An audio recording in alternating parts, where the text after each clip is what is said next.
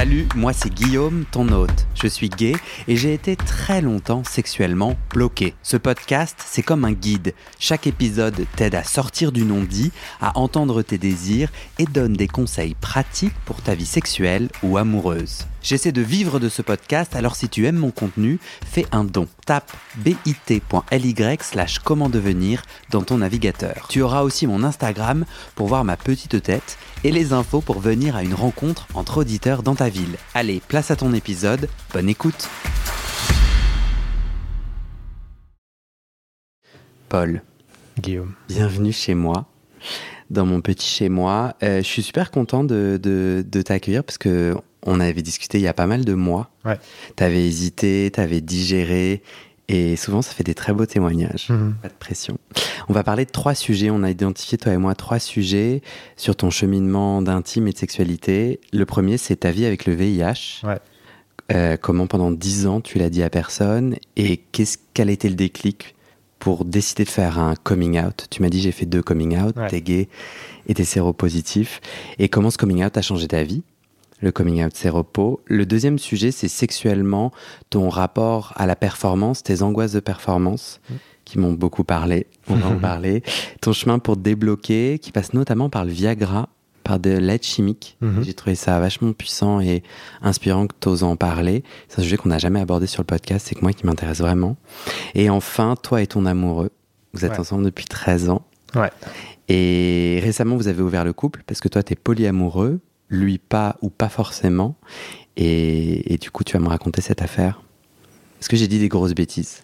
On a ouvert le couple il y a plus longtemps. Après, moi, je suis pas hyper à l'aise avec cette notion d'ouverture. Je parle plutôt de non-exclusivité. Ouais. Et donc, on a été non-exclusif euh, sexuel depuis longtemps et euh, plutôt euh, ouvert à des relations extérieures depuis moins longtemps. Super. Tu vas me raconter tout ça et on s'est dit qu'on allait commencer par ton rapport au VIH. Mhm. Qu'est-ce qui s'est passé Comment ça s'est passé Ouais. autour de ton coming out? Est-ce que tu es OK Ouais, tout à fait. Ouais. Et tu m'as notamment, euh, j'ai trouvé ça assez intéressant, tu m'as dit qu'une question qui se pose pas, c'est comment tu as été contaminé? Bon, en tout cas, pas, c'est pas la première question que tu poses à quelqu'un qui vient de faire son coming out. Ouais. Ouais, ça t'arrive souvent en fait que ça soit que les gens un peu euh, te posent cette question-là euh, dans un échange autour de la séropositivité? Ça m'est arrivé quelques fois. Après, euh, bah, on va revenir sur mon histoire avec le VIH, mais moi j'ai fait un coming out euh, généralisé et il y a beaucoup de gens dans mon entourage qui l'ont appris euh, à peu près tous en même temps. Hmm, Et c'était un coming out sur Facebook en mode euh, ouvert au monde, quoi. hmm, Et euh, je j'ai indiqué dans mon coming out comment réagir et comment ne pas réagir. Mhm. Et donc ne pas réagir en demandant comment tu l'as attrapé, c'était une des clés que j'ai données. Donc les gens visiblement dans mon entourage sont assez malins pour avoir saisi cette euh, hmm. cette clé. Parce que quelque part, ce que tu m'expliquais, c'est euh, cette question, elle est chargée d'une forme de Ouais. culpabilisation. C'est ça? Ouais, et en tout cas, euh, bah déjà, ça implique pour beaucoup, et pour moi en premier, de me replonger dans une période euh, qui est pas une jolie période, ou, pour laquelle j'ai pas des super bons souvenirs. Et, euh, et du coup, bah, je sais pas, c'est pas parce que je suis séropo que j'ai envie de parler de la période où j'ai appris que j'étais séropo, Mhm. euh, euh, peut-être peut-être digéré, peut-être pas totalement digéré, mais en fait, quand tu me demandes, t'es pas censé savoir où j'en suis par rapport à ça, et, et plutôt que de me demander comment euh, j'ai attrapé, tu peux me demander comment je vais. Mhm. C'est quand même une question vachement plus puissante. Et, euh, et en l'occurrence, je vais très bien avec mon VIH, donc euh, en plus, ça permet d'avoir une belle réponse. Est-ce qu'aujourd'hui, tu, tu comprends, euh, tu as pris soin de quoi en, en ne le disant à personne pendant Mm. 10 ans? Alors moi je l'ai dit à personne pendant 10 ans parce que la première personne à qui j'ai fait mon coming out séropo, donc je venais de l'apprendre. Et c'était mon ex euh, avec qui j'avais une relation de, de 6 mois. Et on, on s'était séparés parce qu'on vivait pas dans le même pays, c'était la fin de notre Erasmus. Donc à un moment il y a une séparation euh, effective. Et on continuait de se parler beaucoup, de se voir et tout. Et je lui ai annoncé ça et je pensais que c'était une personne, enfin, c'était une personne avec qui je me sentais totalement en confiance. Et je me disais que naturellement, ça allait pas être facile pour lui, mais que ça allait bien se passer. En fait, ça s'est super mal passé. C'est-à-dire que j'ai été jugé, j'ai été culpabilisé. Euh, et euh, en gros, j'ai dû faire face aux angoisses de cette personne. Hmm. Euh, qui viennent de je ne sais où, de son histoire, de comment on parle du VIH dans la société, etc. Mais peu importe, moi, c'était pas la bonne réaction.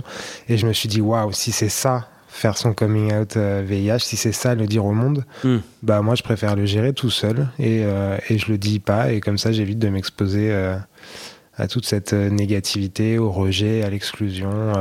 Et ça a été un peu radical parce que j'ai, une fois que j'ai décidé ça, ça a duré dix ans. Donc j'en ai parlé euh, ni à ma famille, euh, mm. j'en ai pas parlé à ma mère, dont je suis assez proche, j'en ai pas parlé à mon frère, dont je suis assez proche, euh, j'en ai pas parlé à mes meilleurs amis. Donc c'est-à-dire que personne ne savait. Il y a que Quentin que j'ai rencontré à l'époque très très vite après ma contamination, qui aujourd'hui est mon mari, à, qui j'en ai parlé, qui partageait ça et qui m'a aidé à surmonter, mm. qui m'a même largement aidé à surmonter ça. Mais à part lui, euh, personne n'était dans la confidence.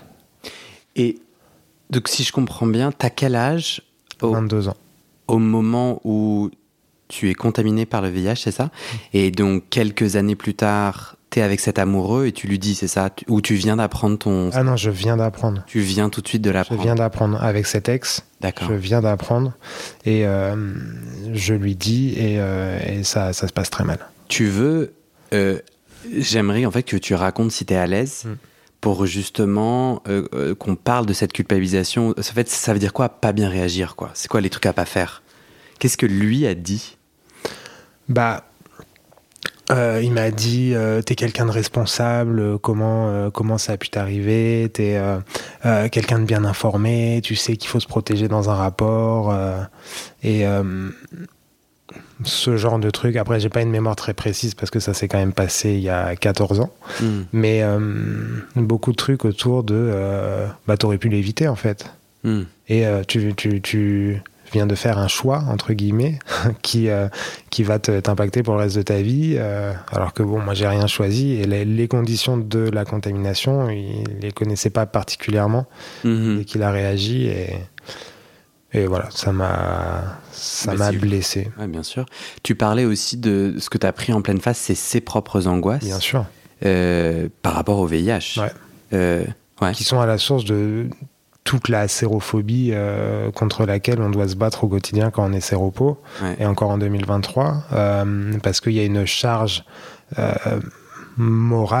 euh, sur le VIH qui est quand même énorme, liée au fait que bah, les gens qui sont morts du sida, c'est les PD dans les années 80, 90, qui baisaient à tout va, etc. etc. C'est beaucoup de représentations euh, et euh, une population déjà marginalisée, euh, donc quand on la juge, on ne peut pas la comprendre particulièrement, qui était concernée et on a aujourd'hui des stigmas qui datent de, cette période-là. Hmm. C'est mon analyse en tout cas. Ouais, ouais. Parce qu'on n'a pas ça sur d'autres affections de longue durée euh, qui sont pas transmises par voie sexuelle notamment. on n'a pas du tout ce genre de réaction. Ouais, complètement.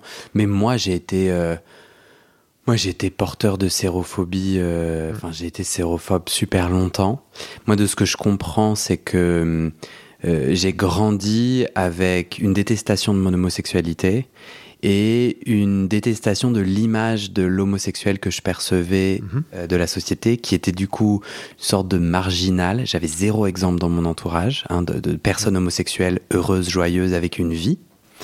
Euh, donc tout ça, c'est de la construction à partir de petits morceaux. Et dans les années fin des années 80, tu vois, j'avais Gérard de, des filles d'à côté, euh, stéréotype ultra efféminé qui hurle et qui est la risée de mmh. tout le monde, tu vois, et puis qui n'a pas, qui n'a pas d'amour et qui n'a pas de, de vie, quoi, qui est là pour. Euh, les gens rient à son insu, tu vois. Donc moi, j'avais vraiment la, la, peur d'être. et euh, jusque dans les années jusqu'en 1991 l'homosexualité est criminalisée par mmh. euh, enfin l'OMS l'indique pas criminalisée pardon l'OMS l'indique comme maladie mentale et dans dans, dans ce vocabulaire médicalisé euh, on ne parle que de VIH/SIDA et on dit sexualité homosexuelle attention mmh. Avec, euh, avec toutes les images, euh, tu vois, autour de ça. Alors après, moi, je suis né en 86, mais je te parle encore très actif dans les années 90. Donc moi, j'ai dans mon cerveau une peur et une, et une détestation, tu vois, de, de mon homosexualité. Et le, le, VIH et être séropositif, c'est la peut-être la preuve pour mon cerveau homophobe que c'est donc bien une maladie, tu vois. Tout ça étant très diffus, hein, et je le livre comme ça. Euh, et, et tout un temps, euh, je, crois que j'en ai déjà parlé sur ce podcast, mais je trouve que c'est vachement important. La bêtise de la sérophobie, ou en tout cas son caractère pernicieux, ou c'est un vrai poison, parce que moi j'ai travaillé pour Médecins sans frontières sur les questions VIH-Sida, ok mmh. C'est quand même catastrophique. Après, on peut considérer que je suis un mauvais professionnel et que je suis juste débile, mais je, je fais partie des gens qui avaient le meilleur accès aux informations factuelles et aux recherches, tu vois, de mm-hmm. l'expertise médicale.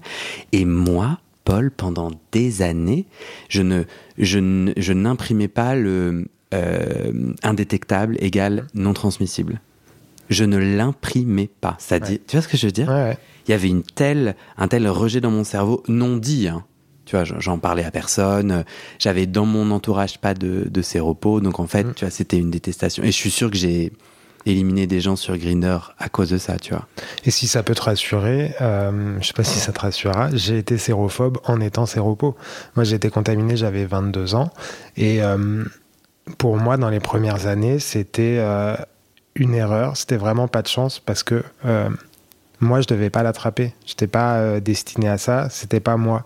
Et pour moi, ces repos, bah, c'était euh, euh, les mecs qui font des partout. C'était et, et, et, avec tout le jugement que j'avais là-dessus, toute l'homophobie que j'avais aussi à cette époque. Mmh. Et, et un autre point, c'est que moi, je fais souvent le parallèle entre homosexualité et, séropositivité, notamment quand je dis je fais un coming out gay, je fais un coming out séropo. Et, et je pense que on a les mêmes schémas aussi de représentation. Euh, tu vois, quand, quand nous, on était jeunes, on a à peu près le même âge, toi et moi, euh, quand nous, on était jeunes, il n'y avait aucune représentation positive de l'homosexualité. Hmm. Aujourd'hui, en 2023, est-ce que tu as de la représentation positive de gens qui sont séropos? Hmm, non. non. tu connais un personnage dans un film qui est séropo et qui va bien, dans un film un peu grand public? Hmm. Je pense pas que tu en connaisses, moi j'en connais pas.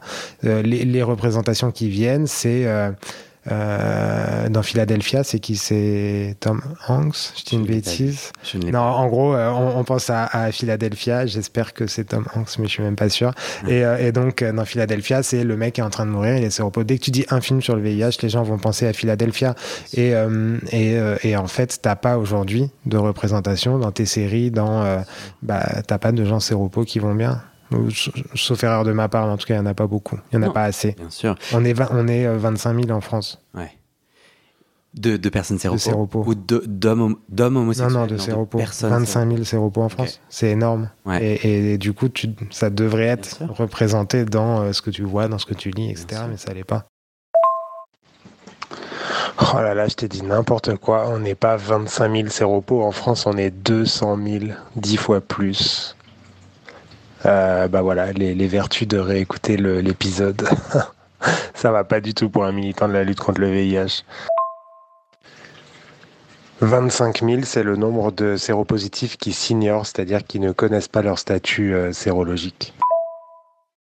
Et la représentation actuelle, elle reste quand même les fameuses années SIDA, avec euh, tout le monde qui meurt. Donc, en fait, ce qui s'est passé, la clé, c'est les trithérapies, c'est-à-dire c'est euh, le monde activiste LGBT, tu me dis si je dis une énorme connerie, mais se bat pour que les labos et les gouvernements se rendent compte de l'épidémie, hum. qui est aussi très camouflée par plein de honte dans les années 80 et par euh, euh, un, enfin ils regardent pas quoi.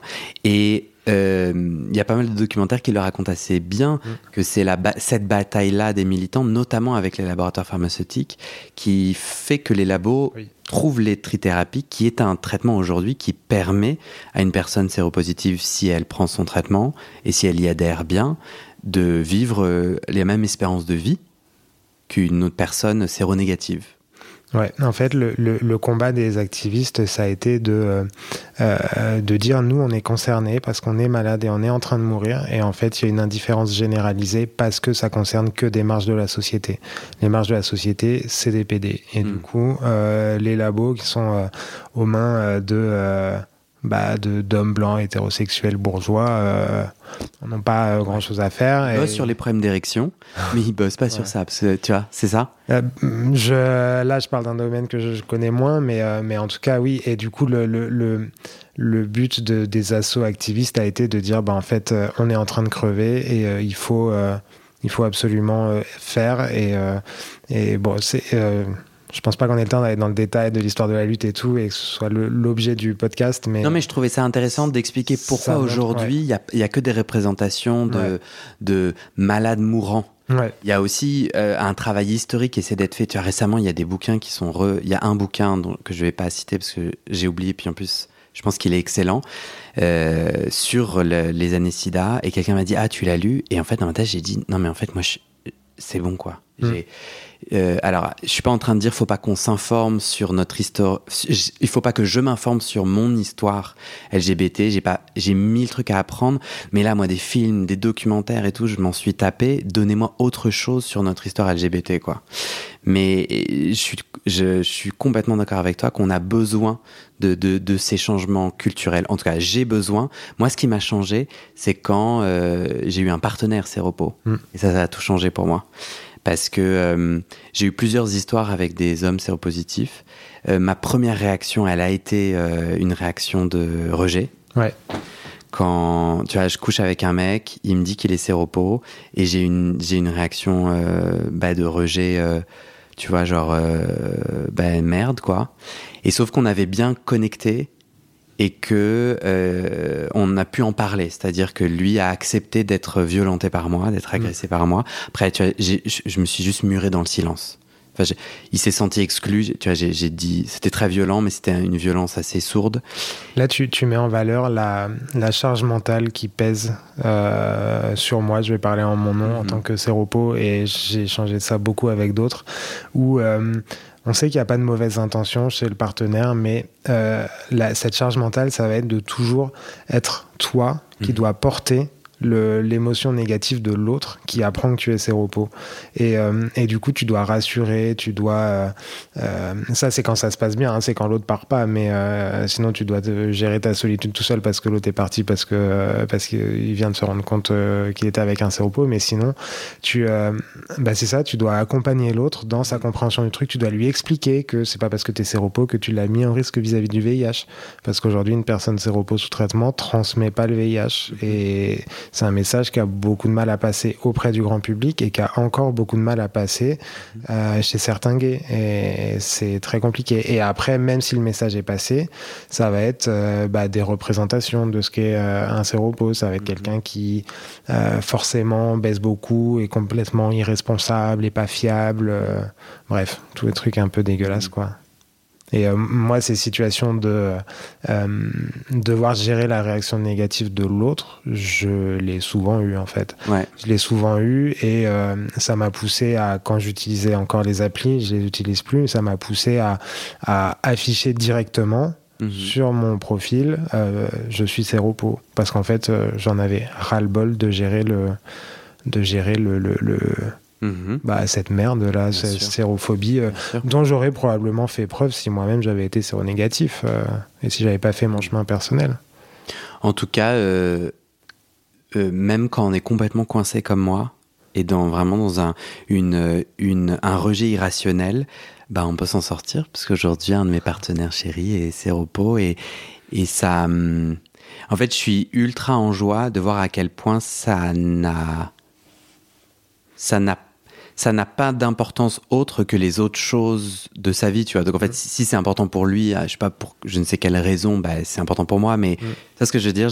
J'ai et, et, et je pense que j'ai pas été aidé par les contenus culturels et par l'information que je peux aller choper et que ce qui m'a sauvé, c'est les rencontres et c'est notamment cette personne, Séropo, qui a accepté, tu vois, avec qui j'avais un super lien. Et après, je me suis excusé, et puis j'ai, j'ai compris, j'ai cheminé et tout, quoi. Mais, mais ça reste quand même, en effet, du coup, euh, la besogne euh, de la personne séropo, quoi. Et moi, ce que j'ai envie de dire en plus, c'est c'est que souvent, chez les, en tout cas, moi en tant que séropo qui va bien aujourd'hui, et c'est plus du tout un sujet dans ma vie affective et sexuelle, le VIH, le, en fait, il y a une histoire après la contamination euh, de euh, bah, d'être confronté régulièrement à du rejet, à de la sérophobie, à l'exclusion, etc. Et euh, il y a aussi, quand tu es diagnostiqué, tu penses que tu vas mourir parce que tu as toutes ces représentations du VIH, hmm. tu surmontes ça.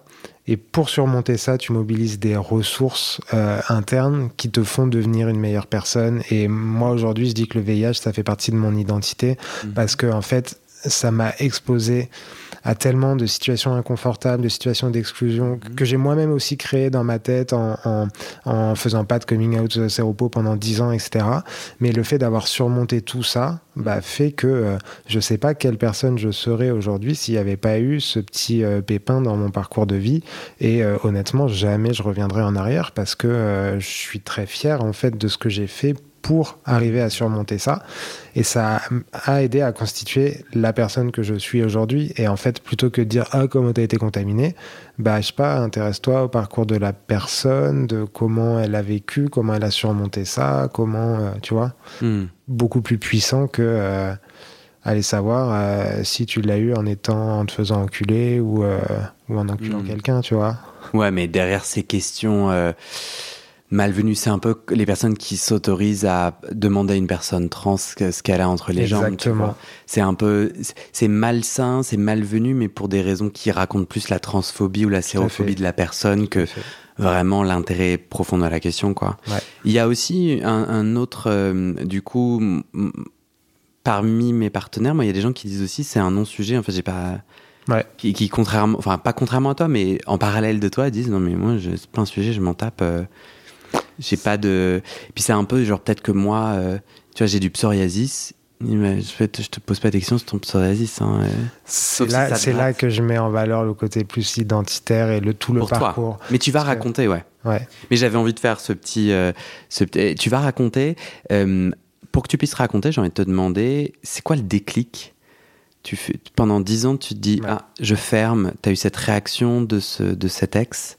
Tu fermes. C'est quoi le déclic qui te décide à faire ce, ce coming out? Le déclic, euh, je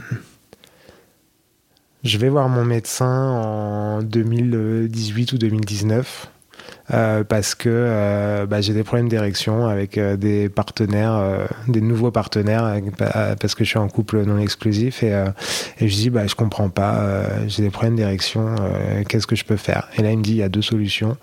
La première solution, c'est très rapide, ça s'appelle le Viagra. Et la deuxième solution est beaucoup plus lente, mais probablement beaucoup plus bénéfique pour toi, c'est d'entamer une psychothérapie. Et, euh, et sur ça, j'entame une psychothérapie. Et donc, en parlant avec mon psy, très rapidement, on en vient à la question du VIH. Et très rapidement, on en vient à. Euh, je l'ai dit à personne, j'ai caché pendant 10 ans. Et euh, bah, en démêlant un petit peu les, les, les sujets, les les problèmes que ça que ça peut poser, bah, j'en viens très vite à la conclusion que en fait c'est c'est une partie de mon identité et je le cache à tout le monde. Il y a un problème. C'est la même chose quand j'étais gay.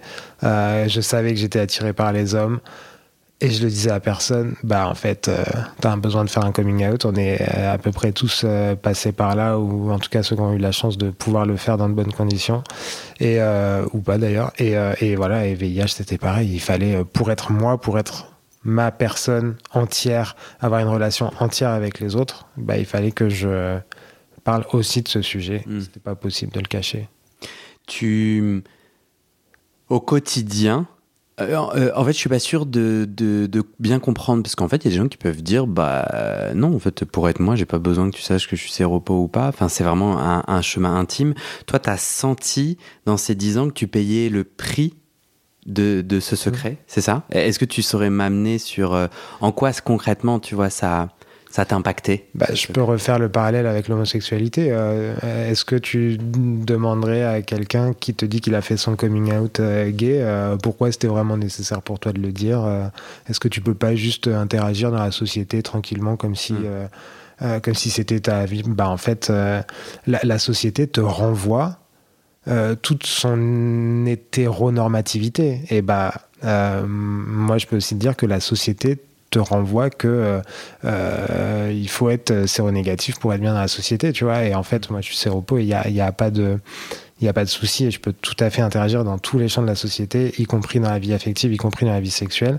Et euh, le fait de le garder pour moi, en fait, ça, ça crée un déséquilibre pour moi entre euh, euh, bah, qui je suis et qui j'affiche. Et bah, afficher une demi-partie de moi m'intéresse pas et me, hmm. m'entrave dans mon rapport aux autres.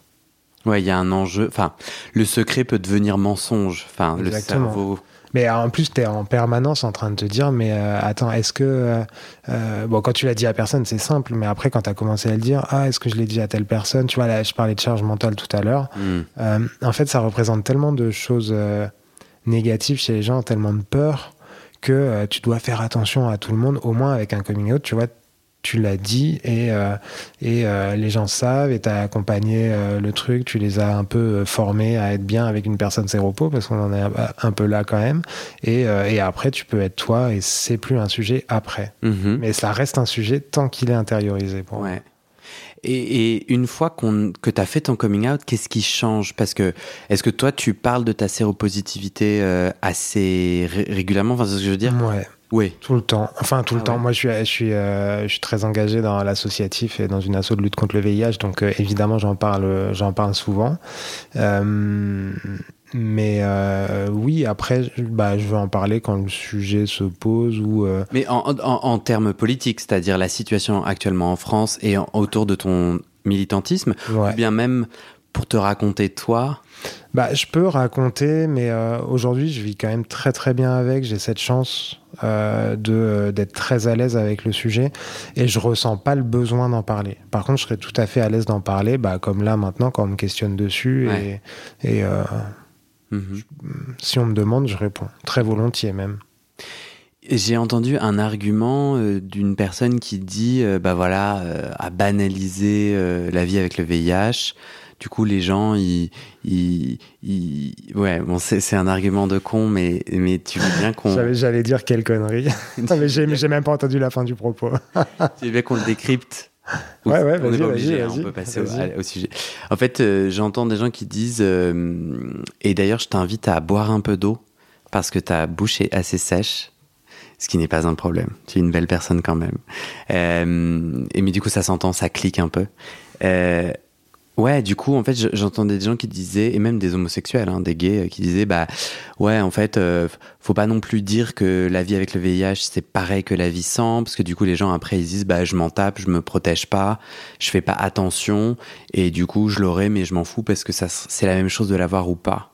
Et du coup, qui dénoncent, tu vois, euh, c'est, toi, toi, t'en penses quoi? Mais je connais personne qui, va du coup avoir envie de euh, euh, se choper une, euh, une affection où tu as besoin de te traiter jusqu'à la fin de ta vie avec une pilule par jour. Une affection chronique, ouais. Ouais, une affection chronique, te traiter jusqu'à la fin de ta vie avec un comprimé par jour, avoir des pays dans le monde qui te sont interdits de voyage parce qu'il y a des pays qui interdisent leur accès à des séropositifs, à subir toute la sérophobie de la société. Enfin, c'est pas parce que je dis que je vais bien que je vais donner l'envie aux gens de devenir séropositifs. Ça, pour moi, ça n'a mm. aucun sens comme, euh, comme argument.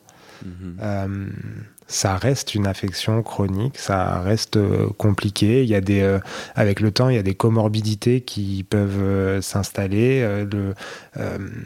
les, les séropos sont beaucoup plus en risque vis-à-vis de tout un tas de maladies, notamment cancer. Tu vois, j'avais fait un post euh, une année euh, pendant le, le, Movember, là, tu sais, où tu te laisses pousser la moustache pour euh, le cancer de la prostate. Et, et bah, en fait, nous, c'est pas à 50 ans qu'on va chez le proctologue, c'est dès que tu es diagnostiqué au VIH, tu y vas tous les ans mhm. et tu t'as pas le choix parce que on sait que statistiquement, il y a plus de chances que. Donc, mhm. non, c'est pas anodin. Mais en même temps, ça m'empêche pas de bien vivre et j'ai envie de le revendiquer, tu vois, j'ai envie de le j'ai envie que la personne qui va être à ma place quand moi j'avais 22 ans que j'ai cru que j'allais mourir, bah qu'elle qu'elle pense pas la même chose et qu'elle se dise bah ça va bien se passer même si je vais devoir prendre un traitement, même si je vais devoir euh, voir mon médecin tous les six mois, etc. Ça va mmh. quand même bien se passer.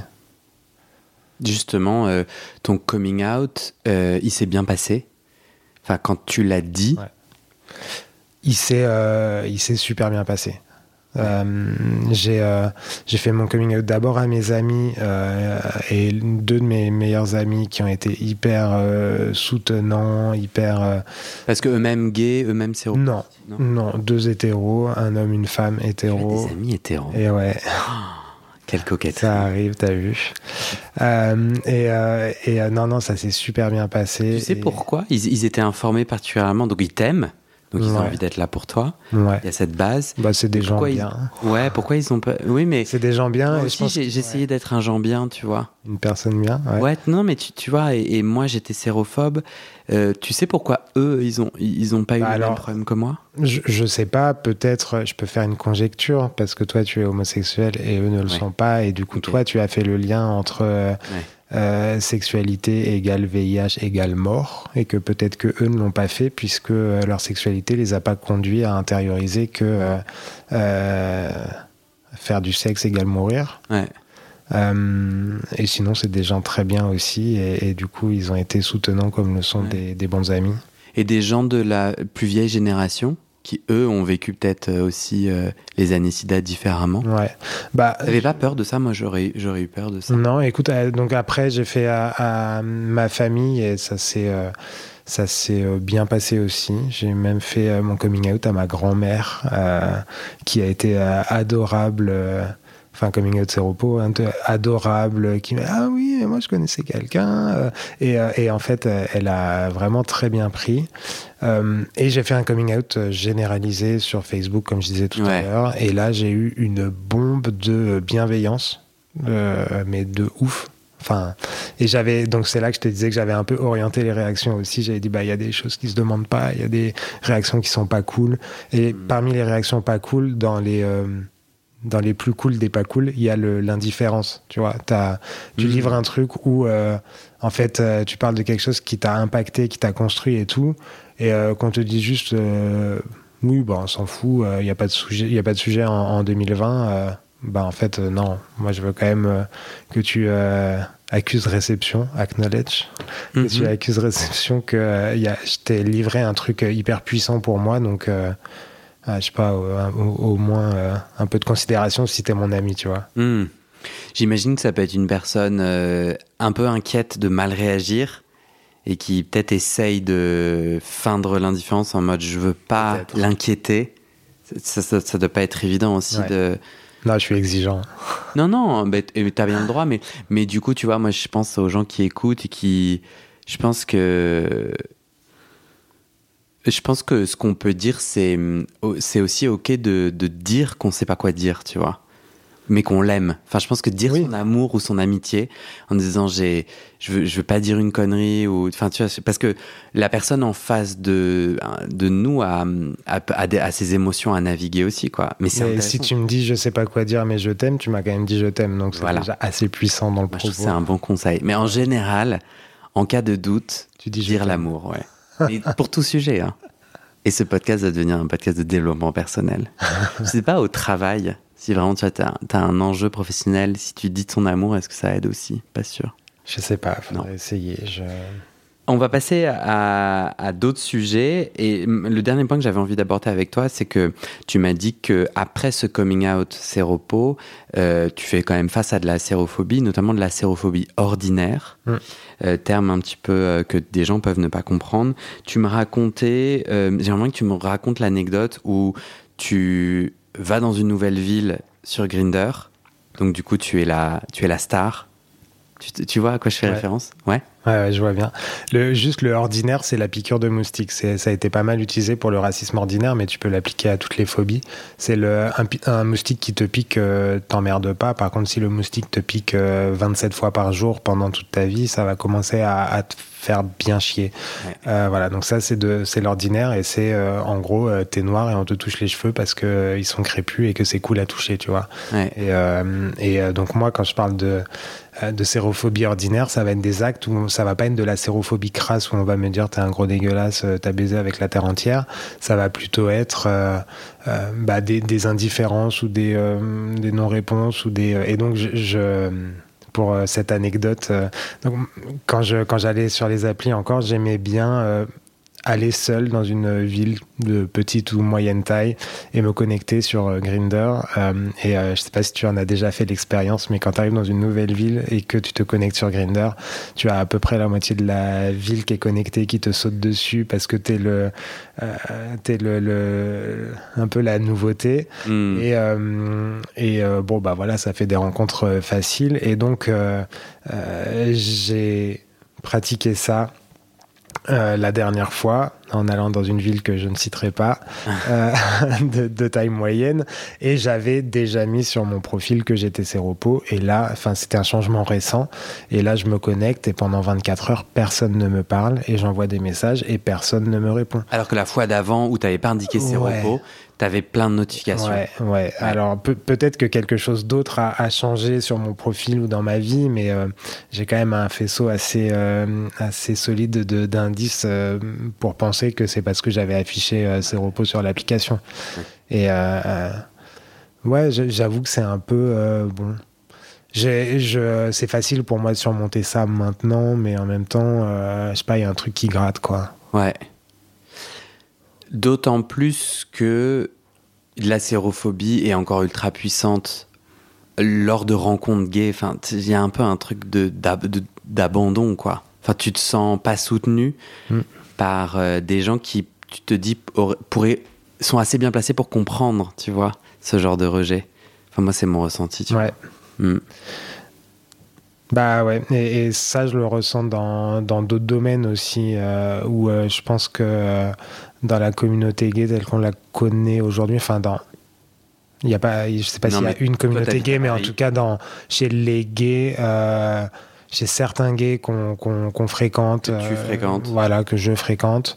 Euh, je je pense que moi j'ai l'impression qu'on a rétabli certaines normes alors même que en tant que communauté on a essayé de s'extraire des normes où on nous disait en fait l'homosexualité c'est mal, il faut être hétérosexuel, il faut faire une famille, etc. Hmm. On s'est extrait de, normes et on en a recréé d'autres. Bah et, et euh, moi je me définis plus gay, je me définis PD. Et c'est hmm. un peu. Euh, c'est un peu en rejet de, ça parce que en, fait, en vrai, il n'y a pas une communauté gay, il y a tout un tas de gens qui ont des rapports sexuels avec des hommes, avec des femmes, avec les deux, avec des cisgenres, avec des transgenres, etc. Et mhm. euh, en, m'appropriant le terme PD plus que gay, je me réextrais d'une communauté qui, ou en tout cas d'un terme qui m'a aidé à m'identifier à une époque et qui aujourd'hui devient un carcan.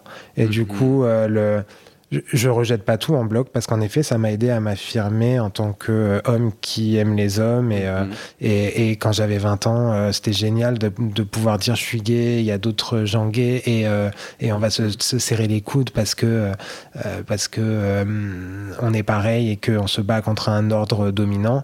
Et, et, et, voilà, et au bout d'un moment, je me suis rendu compte qu'on recrée des ordres dominants et je, maintenant, je suis plus à m'extraire et à me dire PD. Et, et ouais. Euh, de plus en plus, je regarde les audiences du podcast et il y a une carte d'où les gens écoutent, tu vois.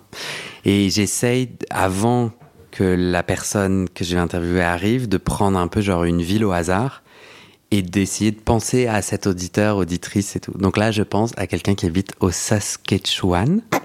Ok. Ne rigole pas sur une région canadienne non, c'est là. Non, non, c'est ce qui me fait rire, c'est ton hésitation dans la prononciation. Oui. Alors là, c'est possible que je, ne me sois trompé et que ça soit même pas une région en plus. Bon, la prochaine fois, j'aurai le truc écrit, mais j'ai regardé, c'est impressionnant. En plus, Canada est super grand et tout, et ça m'importe vachement parce que j'ai eu des retours. Euh, et je suis grave d'accord. Euh, sur ce podcast, les gens disent nous les gays ou la communauté gay. Et pour moi, ce que tu dis, c'est vachement intéressant quand c'est ancré dans ton discours. Donc, ton vécu d'autres homosexuels à Paris. Mm. Et peut-être que tu sors, peut-être que tu es militant, etc. En tout cas, il y a cet entre-soi, mais qui t'est très singulier, qui t'est très particulier, parce que si j'habite, euh, j'ai aussi au Chili, aux États-Unis. Je suis assez étonné, parce qu'aux États-Unis, bon, passons. Ok, bon, c'est peut-être, tu vois, surtout si tu vis euh, dans le monde rural et tout, genre, il n'y a pas de communauté gay, quoi. Euh, et pour autant, c'est tout à fait parlant ton témoignage, c'est que toi, en vivant, donc toi, tu as grandi, t'es parisien? Non, moi j'ai grandi à Blois. Ok. Et t'es parisien depuis combien de temps? Depuis 13 ans.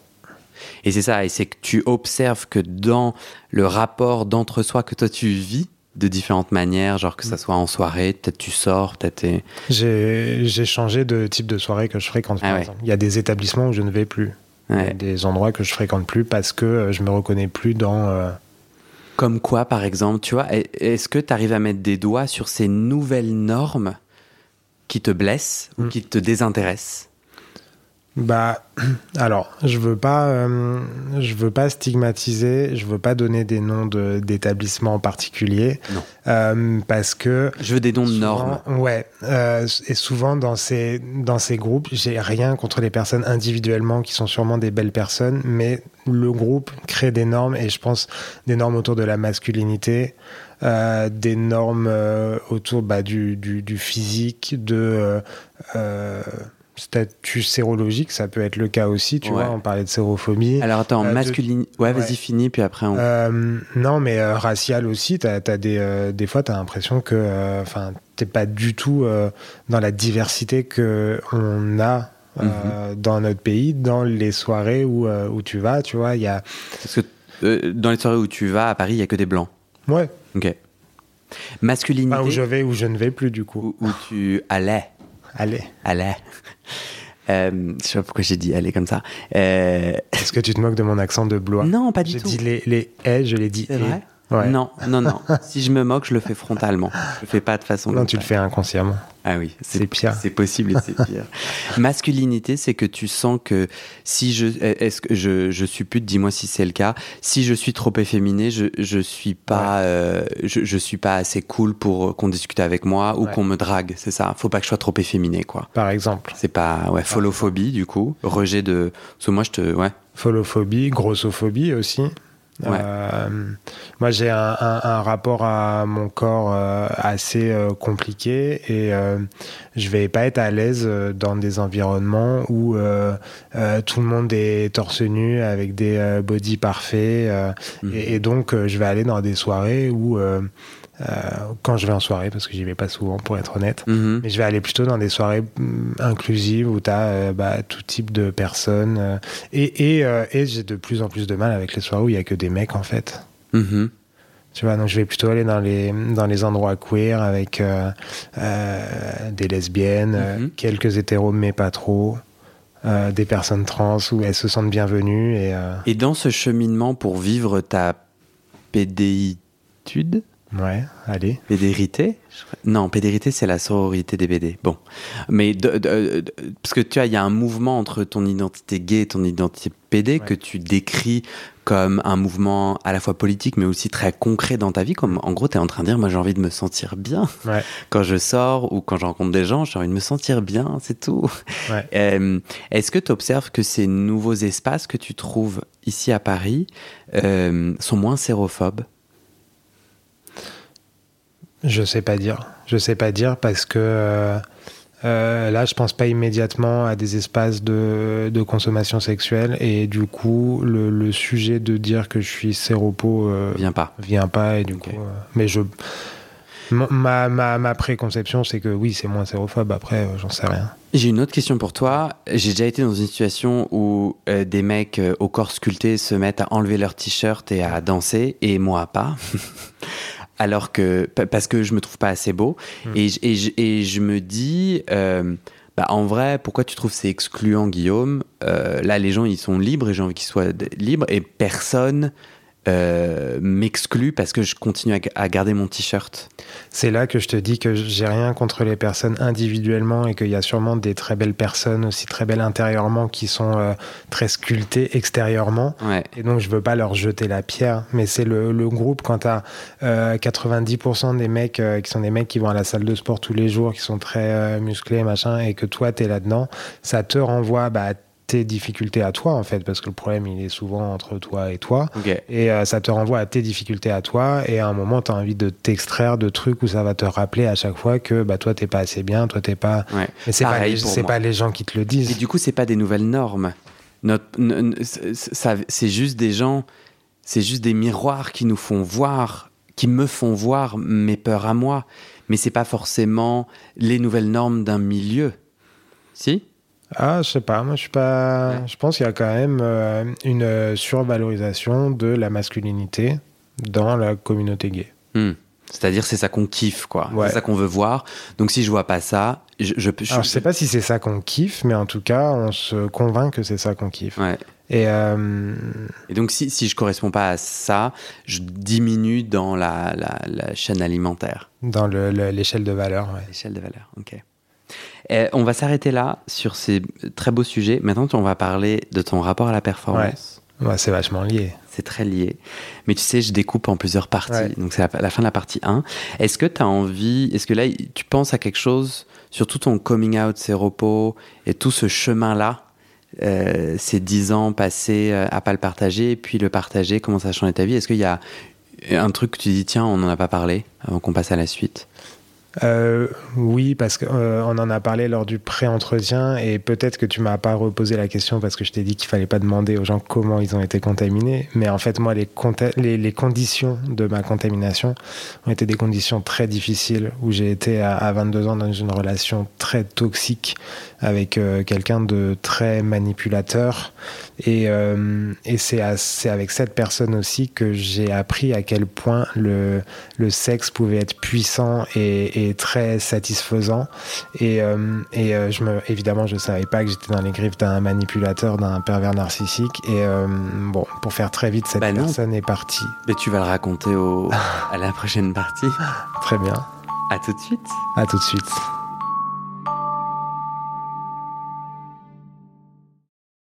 Et c'est la fin de cet épisode. Il y a plus de 130 épisodes à découvrir sur ce podcast. Ça fait beaucoup, alors je t'ai rangé les épisodes par thème. Conseils sur la sodomie pour ne plus avoir mal ou comment bien faire son lavement. Le BDSM, la bisexualité, couple ouvert ou exclusif, le racisme, le polyamour, etc. etc. C'est génial et c'est sur le site du podcast. Tu tapes bit.ly slash comment devenir dans ton navigateur. Ah, une dernière chose, ne t'en va pas, si tu aimes mon contenu et que tu veux que ça continue mais tu ne peux pas devenir un des 400 en me soutenant financièrement, tu peux m'aider en quelques clics. Écoute bien. Il te suffit de cliquer sur s'abonner ou suivre sur la page du podcast dans ton app d'écoute et de mettre 5 étoiles. Ces petits clics qui te prennent 5 secondes, ça fait vraiment une grosse différence pour le futur du podcast. L'algorithme se met à pousser automatiquement le podcast à plus de gens. Ça me permet alors de trouver les prochains témoignages et des potentiels futurs donateurs, donatrices. Et j'ai pas beaucoup de temps pour arriver à l'équilibre financier. Tant que j'ai pas trouvé 400 personnes qui donnent chaque mois, je dois utiliser mes économies et ça ne va pas pouvoir durer. D'ailleurs, pour devenir un ou une des 400 et faire un don pour que le podcast continue, va sur le site du podcast. C'est toujours le même lien bit.ly slash comment devenir. Merci pour ton aide et à très bientôt dans tes oreilles.